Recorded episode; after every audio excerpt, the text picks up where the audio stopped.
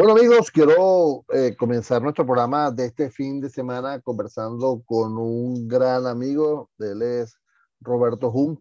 Él es abogado, especialista en derecho procesal. Y yo lo llamo a él porque que tienen que seguir su, su cuenta, C en, en todas las, en las redes sociales para que usted vea el, el, material que está, que está colocando y los foros que está realizando con personalidades eh, todas las semanas. Interesantísimo el, los, los temas. Y uno de esos temas que él está tratando tiene que ver con la transformación digital propiamente dicho, ¿no? Y es un tema que hemos tratado en este programa infinidad de, de veces. Pero los procesos de transformación digital han llevado a que nosotros eh, veamos que se pueden cambiar una cantidad de cosas y entre esas cantidad de cosas eh, están las monedas, por ejemplo. O sea, no, la, la, forma como nosotros nos vamos a relacionar desde el punto de vista eh, monetario. Y dentro de esas monedas caen las famosas criptomonedas o las famosas los Bitcoin y todo este tipo de monedas que siempre están eh, en auge.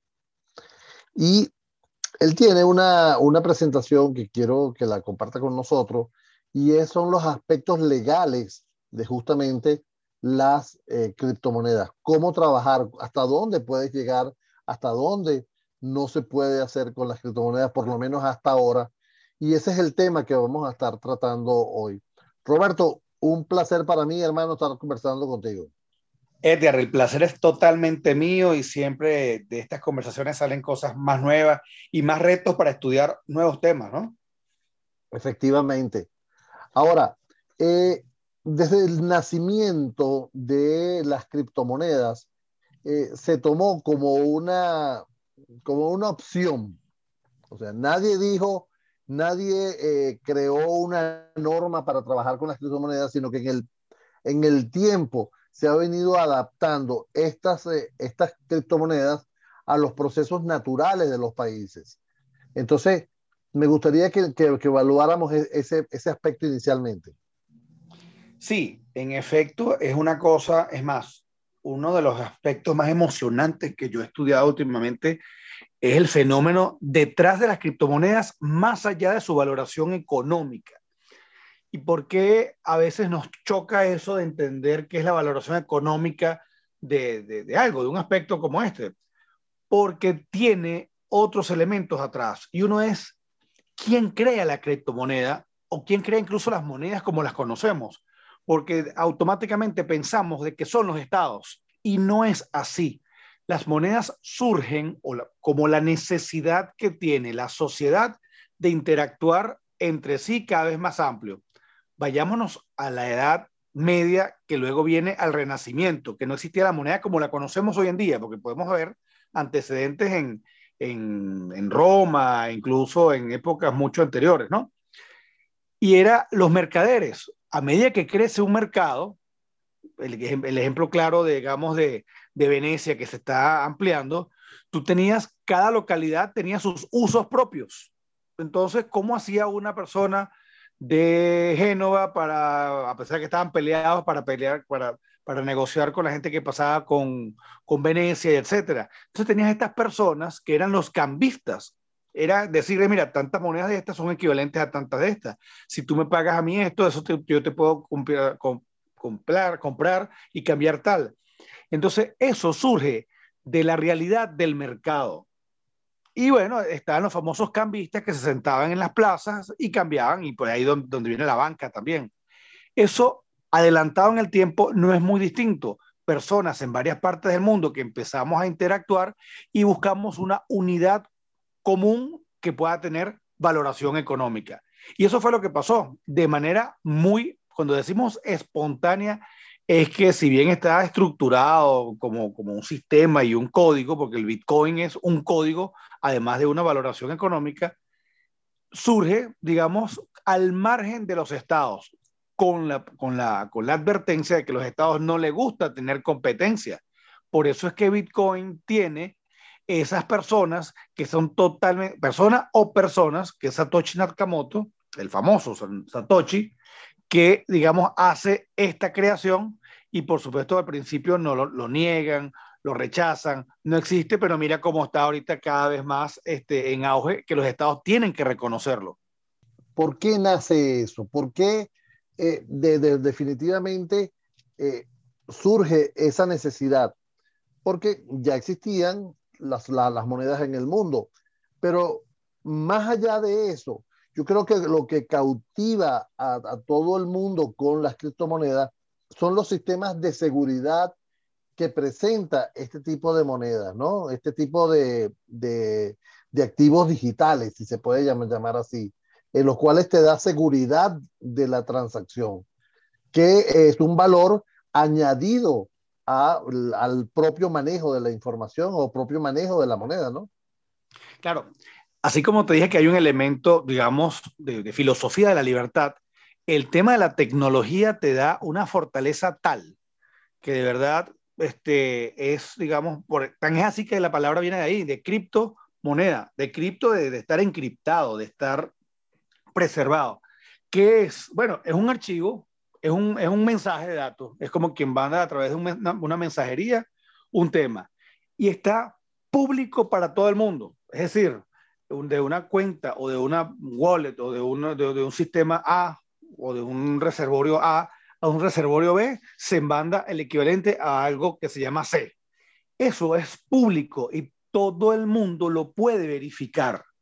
Entonces tú tienes cambios en lo que es el concepto de privacidad, cambios en lo que es el concepto de, de, transparencia, porque ¿cómo puede ser algo público lo que está privado en todos lados? Eso es lo que le da la fortaleza. Y cuando te dicen, bueno, pero es que todo puede ser hackeable, lo que se puede hackear lo que se puede, digamos, este, atacar es la computadora de cada uno de nosotros o es, la, o es el servidor, digamos, principal de donde esté un operador de, de criptomonedas, pero el sistema como tal, no. Entonces, claro, llegará el momento, la computación cuántica, etcétera, pero en estos momentos no se ha hackeado, digamos, eh, efectivamente el, el sistema Bitcoin. Y lo importante, cuando hablamos de los famosos mineros, que la gente dice, ¿cómo es eso que yo hago dinero con una maquinita que la enchufo? Cada minero es una computadora más que entra al sistema, al juego. Entonces tú, tú, tú tendrías que hackear o burlar más del 50% de las máquinas que estén conectadas en todo el mundo para poder, digamos, alterar una operación lo que sería prácticamente imposible si tú lo distribuyes en todo el planeta. Claro. Ahora, hay un aspecto aquí, y tú lo mencionabas al, principio, y era que a los estados no les gusta, y me imagino que a los sistemas financieros tampoco les gusta, porque le está quitando una, una cuota de mercado. ¿Cuál es el aspecto legal para yo basarme en que puedo usar una criptomoneda? El aspecto legal tenemos que verlo desde varias perspectivas, pero el principal, si lo consideramos moneda, y ahí es donde vienen también, digamos, las discusiones doctrinarias, ¿qué es moneda? Si tú vas a un casino, por ejemplo, y te dan un bingo y te dan unas fichas, en ese momento se convierte en moneda para nosotros mientras estamos en ese ámbito. Y después lo canjeamos cuando salimos. No es muy distinto en el caso de las criptomonedas. Si estamos, digamos, en libertad de aceptar y de pagar, digamos, a un, a un aspecto ya mucho mayor, como es un Estado, ahí ya tú debes tener otro tipo de, digamos, de, de normas. Una de ellas, las monedas emitidas por los estados son así porque el Estado te obliga, pero él también lo acepta. Y de ahí vienen los conceptos de moneda de curso forzoso y moneda de curso legal. Es decir, las personas que viven en ese estado están obligados a recibirla y están obligados, digamos, cuando digo a usarlas es porque es el estándar que se utiliza para este, unidad de valor. Las criptomonedas cuentan es con la, la, la, presunción, o si no, es, abiertamente, de voluntariedad en el uso, si tú quieres usarla, y si no, no. Eso es esencial para las monedas que es decir, la persona escoge si las usa, las escoge, las acepta o no, que son los choques que se tienen con otras pretendidas criptomonedas que pretendes utilizarla como de obligatorio uso. Mira, yo te pago el sueldo con esto y, yo hago y fijo los, los, servicios públicos con esta, con esta unidad. Ese es el problema. Entonces no puedes hacer utilizar criptomonedas para hacer lo que pretendías hacer a su vez con monedas, digamos, nacionales. Claro, pero si yo, si yo trabajo con dólares, hay un, está el Banco de la Reserva que me garantiza que a mí me van a dar la moneda que yo tengo. ¿Ok? En el caso de las criptomonedas, yo no, yo no veo un ente mundial que, que me puede respaldar. Y yo creo que, que allí también hay, un aspecto eh, legal, porque ¿a quién le voy a reclamar? ¿Dónde legalmente voy a reclamar mis monedas? Mira, lo que acabas de decir es sí y no, porque cuando hablamos del dólar, que está en la reserva legal, antes de los años 70 sí tenía un contravalor en, en, oro que estaba en las reservas. Hoy en día no. El dólar no vale absolutamente, cuando digo que no vale absolutamente nada, es que no tiene un, un, un material como era el oro antes en reserva. Era la fe que tú tenías en que te iban a pagar eso. Hoy en día es Producto Interno Bruto, son relaciones económicas, etcétera. No es muy distinto al Bitcoin, pero en este caso es la sociedad civil global. Vale porque todos nosotros sabemos que tú te puedes voltear y cambiarlo. Por supuesto, eso hace que tenga una volatilidad excepcional. Y hemos visto todos cómo este, subió a más de 50 mil dólares, luego baja un poquito, luego está subiendo, y hace pocos meses, y, y qué decir de años, no valía absolutamente nada. Llega, por ejemplo, un señor que, que, digamos sea un referente mundial en tecnología como Elon Musk y compra, su compañía compra unos, unos bitcoins y eso hace que todo, todo se dispare. Es un tema interesante porque no hay tampoco inflación. O sea, no es que no valga más o valga menos, pero como está emitido, este, está estimada la, emisión de bitcoins, no va a haber mucho más bitcoin que los que ya están ahí planificados. Eso está programado. Claro. De hecho, el, el término minero es porque van a sacar una cantidad determinada. Es como una mina de oro en la, en la cual hay una cantidad de toneladas de oro y más allá no, no se puede sacar. Amigos, estamos conversando con Roberto Jun, él es abogado, este, él es experto en derecho procesal y bueno, ha tenido mucho tiempo metiéndose en estos temas de las criptomonedas, eh, también metiéndose en los procesos de transformación digital. Y cuando comenzamos esta conversación con él, hablábamos de los procesos de transformación digital, cosas que se pueden transformar o que van a empezar a transformarse y no las hemos visto. ¿Cómo que, Roberto? Mira, la transformación digital también hay que tener, digamos, como una primera aproximación de que lo menos, no que no sea importante, pero lo menos importante de todo el proceso es la parte, digamos, tecnológica, software, hardware, sino que lo es la mentalidad del humano, porque todo esto es para que la humanidad reaccione de otra manera. Y entonces vemos que la transformación digital varía desde las relaciones de financieras, las de seguros, las de contratos, incluso de eh, temas tradicionales como eh, la ganadería, el derecho, la medicina, y qué decir de esas que en efecto sí son este, más digitales, pues. Es más, lo que estamos haciendo nosotros ahorita, la comunicación, la promoción, el mercadeo, vemos cómo plataformas de, de intercambio de redes sociales hacen que un negocio sea imposible pensarlo ahorita sin, sin imaginarse una campaña, de, digamos, de mercadeo digital. Entonces, todo eso nos afecta en la forma en que vamos a interactuarnos con nosotros.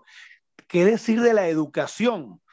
Dentro de 15 años, 20 años, los niñitos que están ahorita recibiendo clases, incluso de, de, de preescolar a distancia, ¿cuál va a ser su disposición frente a la sociedad, frente al mundo? Todo eso hace que el ser humano cambie.